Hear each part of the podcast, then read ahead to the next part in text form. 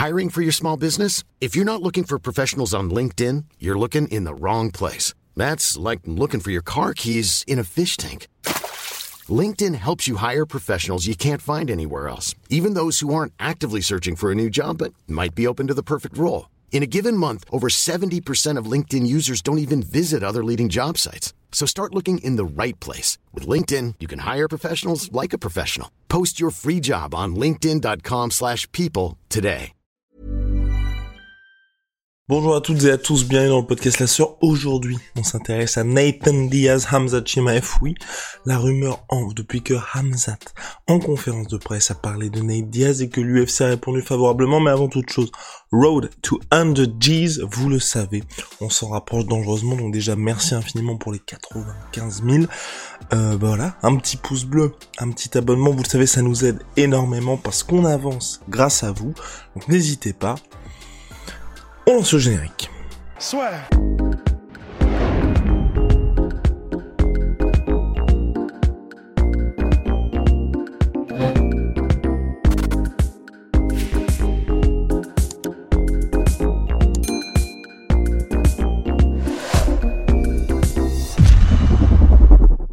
Petit rappel chronologique des événements. En conférence de presse après sa victoire magistrale contre Li Jingliang lors de l'UFC 267, souvenez-vous, étranglement au premier round, Hamza Chimaev dit Allons-y, il interpelle Ned Diaz à distance, allons-y, tu vas avoir de la fumée, de smoke, un peu, enfin, je sais pas comment comment traduire ça exactement, mais voilà, c'est quelque chose qui est beaucoup utilisé aux États-Unis quand il y a quelqu'un qui veut affronter quelqu'un d'autre. Voyons qui est le vrai gangster.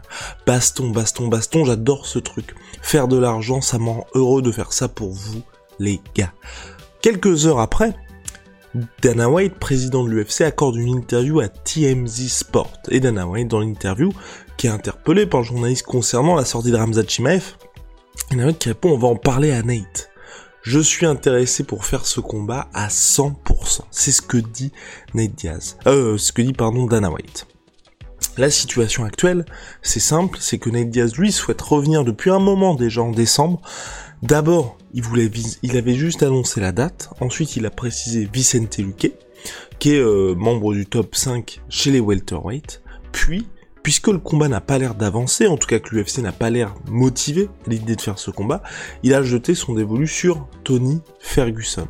À chaque fois, malheureusement pour Ned Diaz, même c'est deux combats qui peuvent être intéressants pour lui, hein, aussi bien au niveau du style de combat, même si bon, Vicente Luque serait chaud, euh, que Tony Ferguson, il n'y a pas eu de réponse du tout de la part de l'UFC. En plus, Tony Ferguson l'a récemment posté pour dire que oui, il était favorable à faire le choc en welterweight. Sur papier, pourquoi pas?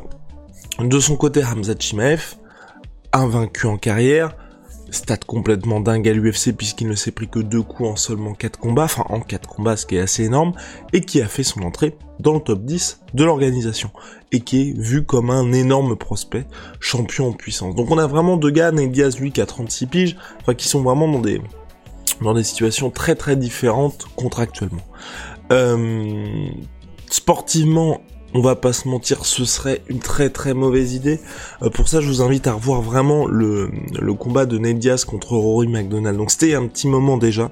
C'était un Ned qui était bien évidemment différent, un Rory McDonald encore plus différent. On parle d'un Rory McDonald qui n'avait pas affronté, euh, qui n'avait pas, qui n'était pas passé par la revanche contre Robbie Lawler, qui est à mon sens le plus grand combat de tous les temps MMA. Il est peut-être toujours disponible d'ailleurs sur la chaîne YouTube de l'UFC. En tout cas, c'était en 2016 ce combat-là contre Robbie Lawler pour le titre welterweight, la revanche entre les deux hommes. Iconique, iconique, ne, enfin, ça a vraiment laissé des traces. C'est là quand on parle de, guerre pour les combattants et le fait que faut pas trop les accumuler, que ça peut vraiment changer à tout jamais la carrière d'un combattant. Bah, le combat Robbie Lawler contre Rory McDonald, c'est vraiment ce genre de combat-là. Pour les deux hommes, ils n'ont plus jamais été les mêmes après. Robbie Lawler qui a enchaîné, mine de rien, avec un très très beau combat contre Carlos Condit, où il fait aussi là un comeback de ouf dans le dernier round. Puis ensuite, c'est devenu beaucoup plus compliqué pour lui avec la défaite contre Tyrone Woodley.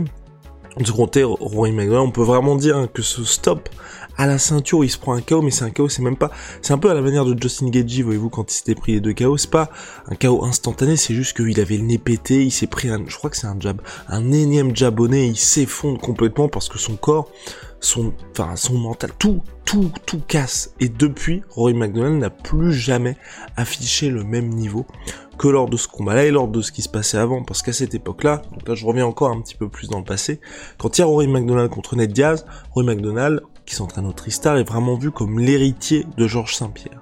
Et la performance qu'il sort face à Nate, elle est magistrale. Donc il sert évidemment énormément de salut, je crois qu'il y a 8 takedowns qui passent, il contrôle de A à Z Nate Diaz. C'est mise au sol, je te contrôle au sol, je ne te laisse pas t'exprimer, du grain de enfin tout y passe. Et lors de ce combat-là, on a vraiment vu que oui, bah Nate Diaz mine de rien, quand il affronte de véritables lutteurs, c'est très compliqué pour lui. Donc honnêtement, et donc Ned Diaz 41% de takedown defense en carrière aussi, ça, y a aucun indicateur qui peut nous faire dire ok, ça va être un combat intéressant. Vous pouvez dire oui, mais Guillaume, il y a les soumissions pour Ned Diaz. Pour Ned Diaz, il faut quand même que la viande soit un petit peu attendrie. La dernière soumission, il en a 11 en carrière. Mais c'était surtout au début, donc face à des adversaires qui étaient quand même bien moins impressionnants que ce qu'il affronte aujourd'hui. Et surtout, la dernière de sa carrière, elle date de 2016 face à l'ancienne poule aux œufs d'or de l'UFC que vous connaissez évidemment, Conor McGregor depuis il y a plus de soumission. Donc là aussi, il faut tempérer tout ça, et puis quand vous voyez le style de Ramzat Chimaev, c'est quelqu'un d'extrêmement agressif, qui ne vous laisse pas vous exprimer, regardez Li enfin, regardez ne serait-ce que sa stat, deux coups seulement pris en carrière. Pour Nadia, ce serait extrêmement compliqué d'affronter quelqu'un comme ça, qui en plus aujourd'hui, ce qui est rassurant, c'est Ramzat, il y avait un petit danger avec Lin Jingland qui était son anglaise bah voilà, il a complètement écarté le danger, il a même pas voulu tâter le terrain, être à la manière d'un Daniel Cormier ou d'un Khabib Nurmagomedov qui a fait ça quelques fois ou même si il a cette capacité d'amener au sol quasiment à sa guise, souvenez-vous Daniel Cormier contre Derek Lewis, Daniel Cormier il se prend 2-3 pêches pour Derek Lewis, il se prend un head kick, je crois qu'il, je sais pas s'il a le nez cassé, mais en tout cas à un moment il se fait très bien toucher, et là il fait bon bah ok, on va peut-être arrêter les frais, on va l'amener au sol. Hamza Chimaev, il veut même pas ça.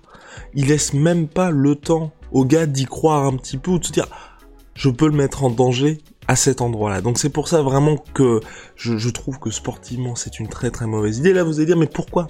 Pourquoi est-ce que l'UFC veut organiser ce combat là-bas C'est simple.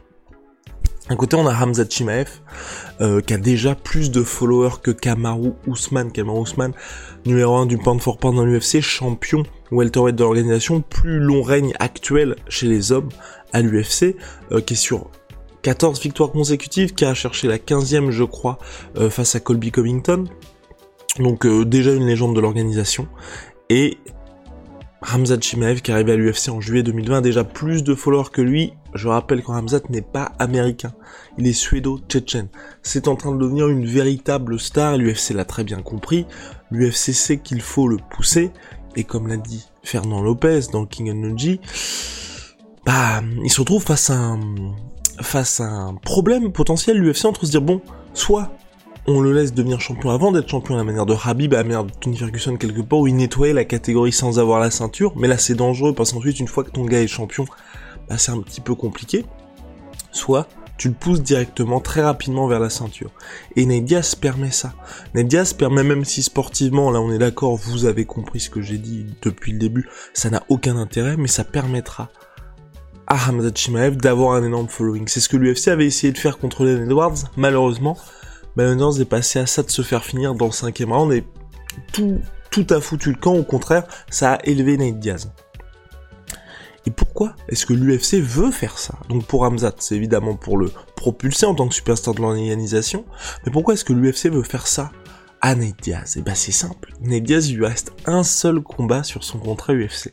Nate Diaz, il y a des rumeurs comme quoi il voudrait faire sa propre organisation, en tout cas qu'il aurait potentiellement un pied en dehors de l'UFC. Diaz il a 36 ans mais ça reste une véritable star. Ça reste une véritable star mais qui est sur deux défaites consécutives. Face à Rory Masvidal puis face à Leon Edwards. Avec une troisième défaite consécutive, ce que l'UFC souhaite selon toute vraisemblance, puisque Ned Diaz ensuite deviendrait agent libre, ça ferait que Ned Diaz serait quand même beaucoup moins attrayant. Souvenez-vous Yoel Romero, Yoel Romero qui est parti de l'UFC, avec une série de trois défaites consécutives, je crois, ouais, Whitaker, Paulo Costa, Israël c'est ça, trois défaites consécutives, bah, même si on connaît tous les talents du Romero, on sait tous qu'il est impressionnant, trois défaites consécutives, quand il y a le Bellator qui arrive, le PFL potentiellement et d'autres organisations, bah, Forcément, c'est mentionné, forcément, quand on vous propose un salaire, il y a un salaire qui est en adéquation avec votre, euh, votre statut sportif. Et quelqu'un qui a déjà perdu trois fois, trois fois de suite, d'autant plus, c'est un petit peu plus compliqué, alors que Yoel Romero, avant ces trois défaites consécutives là, bah, le mec est imbattable, le mec est intouchable, qui peut le mettre KO, qui peut le battre, à part un Whitaker qui s'impose par décision partagée, c'est très très chaud, juste ensuite il met KO Yoel Romero, on est dans cette situation-là. Et là, ce que l'UFC veut faire, c'est vraiment reprendre la main dans les négociations avec Ned Diaz. Parce que le combat contre Leon Edwards, c'était ça un petit peu. C'était un traquenard, mais c'était intéressant parce que Ned Diaz, souvenez-vous, il ne veut, il l'a réitéré il y a pas longtemps, il veut des top forts. Il veut du top mondial. Donc il a affronté Leon Edwards qui était numéro 3 chez les welterweight, c'était très bien pour Ned Diaz. Et l'UFC s'était dit à mon avis, bon, il va s'incliner, ça va permettre de faire monter Leon Edwards, et puis Ned Diaz, il va peut-être un peu rentrer dans l'an. Sauf qu'en passant à ça, de finir Leon Edwards, et en faisant du Ned Diaz, savoir ne pas être agressif pour finir Leon Edwards, c'est finalement Ned Diaz qui a gagné ce combat-là paradoxalement en se faisant dominer de A à Z. Donc ça n'a pas du tout marché pour l'UFC. Avec Ramzat, ça marcherait. Personnellement, moi ce que je préfère, c'est un. Je préfère largement Nate Diaz versus Tony Ferguson, qui a du sens pour les deux dans leur carrière. Ferguson qui monte en welterweight, deux vieux briscards qui s'affrontent, un Diaz Vicente Luque. Et pour Hamzat Chimaev, on en avait parlé. Euh, Hamzat contre Stephen Wonderboy Thompson, qui est quand même un, top mondial. Il a annoncé qu'il allait revenir en décembre, je crois ou Ramzat Chimaev directement face à Kamau Ousmane. Aujourd'hui, ça me dérange pas, surtout si Kamau Ousmane s'impose, il mérite les money fights Kamau Ousmane. De son côté, Ramzat, bon, aujourd'hui, on regarde ce qu'il apporte, on peut se dire qu'un title shot serait mérité. Voilà. C'était tout. Big out, vous le savez, à My Sweet Pea, My Sweet Protein. Moins 52% cette semaine. Oui, c'est n'importe quoi. Surtout My Protein avec le code la sueur jusqu'au 5. Et Venom, sponsor de l'UFC, sponsor de la sueur. See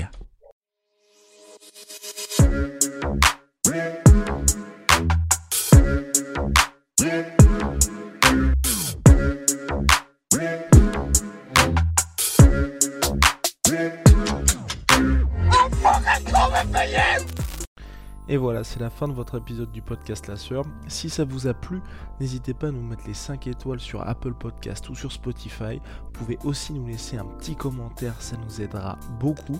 Et si vous voulez aller plus loin avec nous, vous tapez La Sueur sur toutes les plateformes ou sur les réseaux sociaux, vous nous trouverez. Et là, vous nous écoutez très certainement en audio. On est aussi en vidéo sur YouTube, mais également sur Snapchat. Là encore, vous tapez la et on sera là.